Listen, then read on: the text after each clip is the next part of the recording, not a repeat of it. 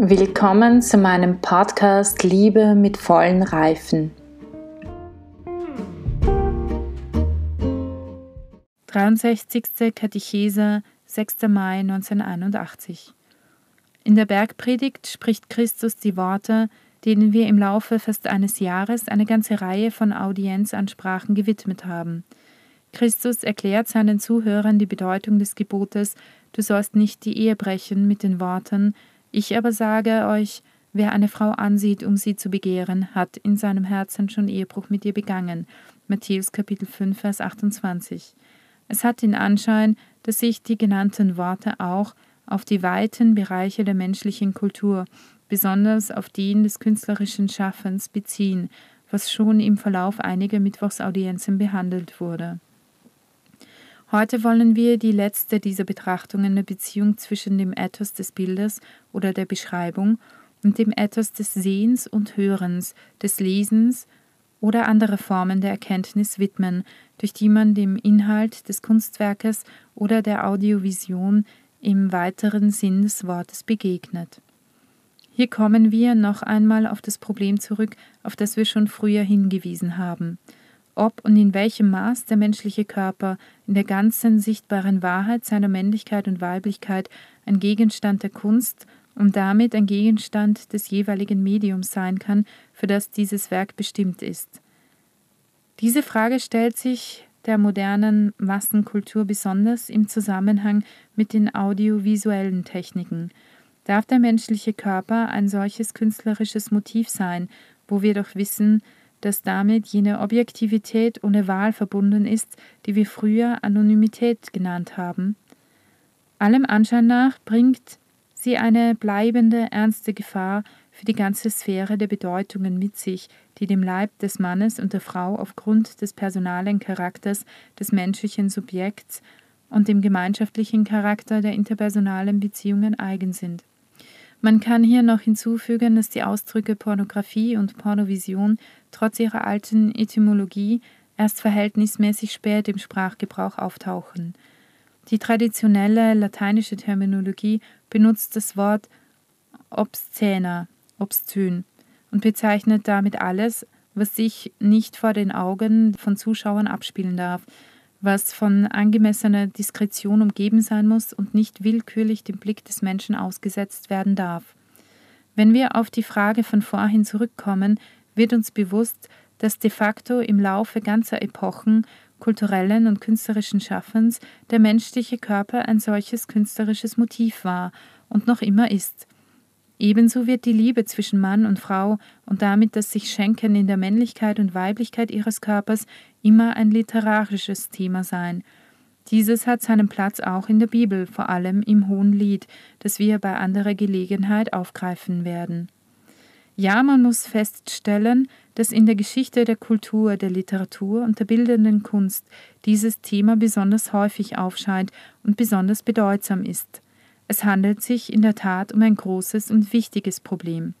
Das haben wir bereits zu Beginn unserer Betrachtungen festgestellt, als wir den Spuren der Bibeltexte folgten, die uns die wahre Dimension dieses Problems offenbaren, die Würde des Menschen in seiner Leiblichkeit als Mann und Frau und die bräutliche Bedeutung dieser Männlichkeit und Weiblichkeit, wie sie der inneren und zugleich sichtbaren Gesamtstruktur der menschlichen Person eingeschrieben ist. Unsere vorhergegangenen Überlegungen verfolgen nicht die Absicht, das Recht auf die Behandlung dieses Themas in Frage zu stellen. Sie beabsichtigen nur zu zeigen, dass diese eine besondere Verantwortung nicht nur künstlerischer, sondern auch ethischer Natur mit sich bringt. Der Künstler, der in irgendeinem Bereich der Kunst oder mittels audiovisueller Techniken jenes Thema aufgreift, muss sich der ganzen Tragweite des Gegenstandes und der damit zusammenhängenden Wertskala bewusst sein. Er darf sie nicht nur theoretisch berücksichtigen, sondern muss sie auch praktisch leben. Das entspricht genau dem Prinzip von der Reinheit des Herzens, das in bestimmten Fällen vom Bereich des Verhaltens auf den des künstlerischen Schaffens und seiner Verbreitung übertragen werden muss. Es scheint, dass der Prozess dieses Schaffens nicht nur die Vergegenständlichung und gewissermaßen eine neue Materialisation des Modells anstrebt, sondern gleichzeitig in dieser Vergegenständlichung das zum Ausdruck bringen will, was man die schöpferische Idee des Künstlers nennen kann. In ihr tut sich die Welt seines Geistes und seiner Werte kund und damit auch das echte Erleben seines Gegenstandes. In diesem Prozess vollzieht sich eine eigentümliche Verwandlung des Modells bzw. der Materie und ganz besonders dessen, was der Mensch, der menschliche Körper in der ganzen Wahrheit seiner Männlichkeit und Weiblichkeit ist. So gesehen besteht, wie wir bereits erwähnt haben, ein nicht unbeträchtlicher Unterschied zwischen dem Gemälde oder der Skulptur und der Fotografie oder dem Film.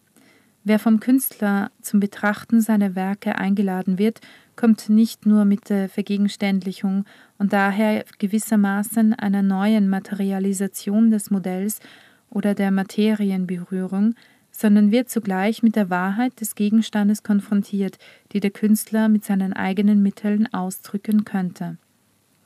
Im Verlauf der verschiedenen Epochen, angefangen von der Antike und vor allem in der Blütezeit der klassischen griechischen Kunst, gibt es Kunstwerke, deren Thema der menschliche Körper in seiner Nacktheit ist und deren Betrachtung es erlaubt, uns gewissermaßen auf die ganze Wahrheit des Menschen, auf die Würde und die Schönheit, auch jene übersinnliche Schönheit seiner Männlichkeit und Weiblichkeit zu konzentrieren. Diese Werke tragen gleichsam eine Erhöhung in sich, die den Betrachter durch den Körper zum personalen Gesamtgeheimnis des Menschen führt. In der Begegnung mit solchen Werken, bei der wir uns von ihrem Gehalt nicht zum begehrlichen Blick verleitet fühlen, von dem die Bergpredigt spricht, lernen wir gewissermaßen jene bräutliche Bedeutung des Körpers kennen, die Entsprechung und Maß der Reinheit des Herzens ist.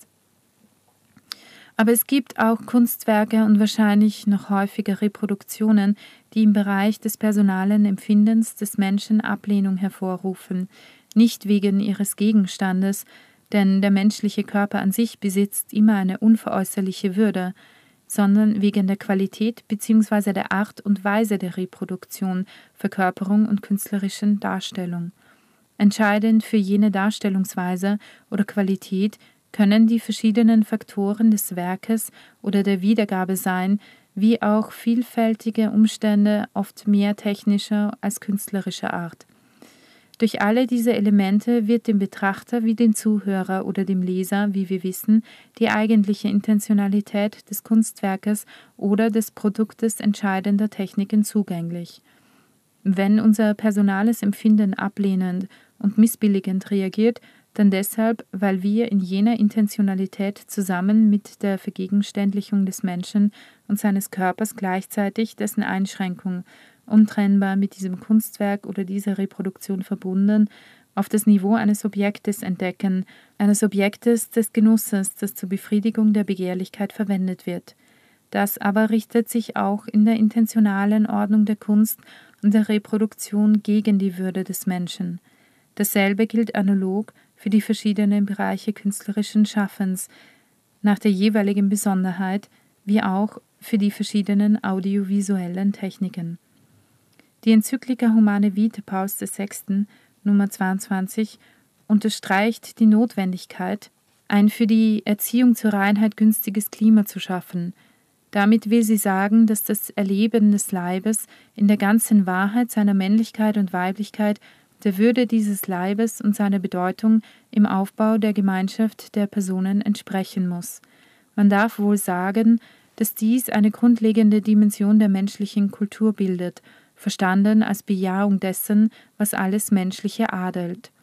Deshalb haben wir diese kurzen Ausführungen dem Problem gewidmet, das man zusammenfassend das Problem des Ethos des Bildes nennen könnte – es handelt sich um das Bild, das den Menschen besonders auf mehr oder weniger direkte Weise sichtbar macht. Das gemeißelte oder gemalte Bild bringt den Menschen sichtbar zum Ausdruck, in anderer Weise bringt ihn die Theateraufführung oder das Ballett, wieder anders der Film sichtbar zum Ausdruck. Auch das literarische Werk will auf seine Weise innere Bilder hervorrufen und bedient sich dabei des Reichtums der menschlichen Fantasie und Erinnerung. Was wir also hier als das Ethos des Bildes bezeichnet haben, kann nicht losgelöst von der entsprechenden Komponente betrachtet werden, die man das Ethos des Sehens nennen müsste. Zwischen diesen beiden Komponenten spielt sich der ganze Kommunikationsprozess ab, unabhängig vom Umfang, den diese Kommunikation umschreibt, die in diesem Fall immer sozialen Charakter hat. Die Schaffung eines für die Erziehung zur Reinheit günstigen Klimas umfasst diese beiden Komponenten. Sie betrifft sozusagen einen gegenseitigen Kreislauf, der zwischen Bild und Schauen, zwischen dem Ethos des Bildes und dem Ethos des Sehens zustande kommt. Wie die Schaffung der Darstellung im weiteren und differenzierten Sinn des Wortes dem Verfasser, Künstler oder Reproduzenten Verpflichtungen nicht nur ästhetischer, sondern auch ethischer Art auferlegt, so erlegt das Sehen nach der gleichen weit verstandenen Analogie dem Empfänger des Werkes Verpflichtungen auf. Echtes und verantwortliches künstlerisches Tun ist bestrebt, die Anonymität des menschlichen Körpers als wahlloses Objekt zu überwinden, indem es, wie bereits früher gesagt, durch die schöpferische Kraft einen eigentümlichen künstlerischen Ausdruck für die Wahrheit über den Menschen in seiner Körperlichkeit als Mann und Frau sucht, die sozusagen dem Betrachter und in weiterem Sinn jedem Empfänger des Werkes als Aufgabe anvertraut wird. Von ihm hängt es wiederum ab, ob er entschlossen ist, die Mühe aufzubringen, sich einer solchen Wahrheit zu nähern, oder ob er lediglich ein oberflächlicher Konsument der Eindrücke bleibt, also jemand, der die Begegnung mit dem anonymen Subjektkörper bloß auf der Ebene der Sinnlichkeit genießt, die eben wahllos auf ihr Objekt reagiert. Damit schließen wir dieses wichtige Kapitel unserer Überlegungen über die Theologie des Leibes, deren Ausgangspunkte die Worte Christi in der Bergpredigt waren, Worte, die für den Menschen aller Zeiten gültig bleiben, für den geschichtlich gegebenen Menschen und gültig auch für jeden von uns. Die Betrachtungen über die Theologie des Leibes wären jedoch nicht vollständig, wenn wir nicht andere Worte Christi einbeziehen würden, jene nämlich, die auf die künftige Auferstehung Bezug nahmen. Ihnen wollen wir daher den nächsten Zyklus unserer Betrachtungen widmen.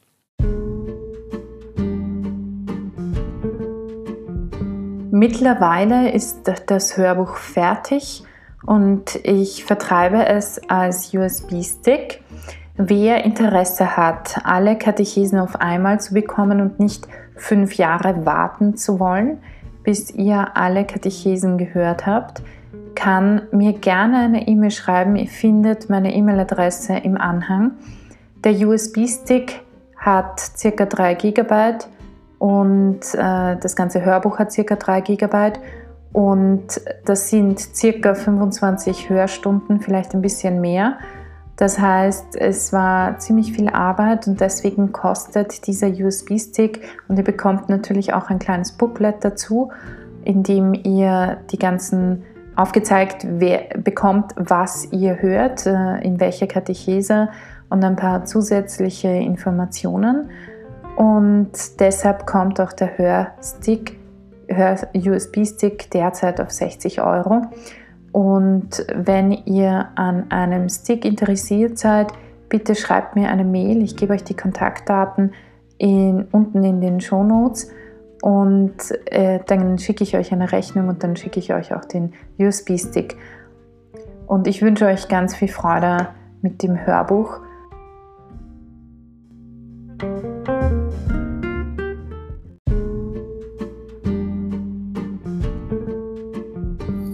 Damit wünsche ich euch heute noch einen wunderschönen Tag. Genießt ihn so sehr ihr ihn genießen könnt. Und wir hören uns in der nächsten Folge, wo ich euch ein bisschen etwas erzählen möchte zu dem, wie ich das Ganze verstehe, ein bisschen auch erkläre, was ich herausgefunden habe, was wichtig ist. Also bis zum nächsten Mal, eure Barbara.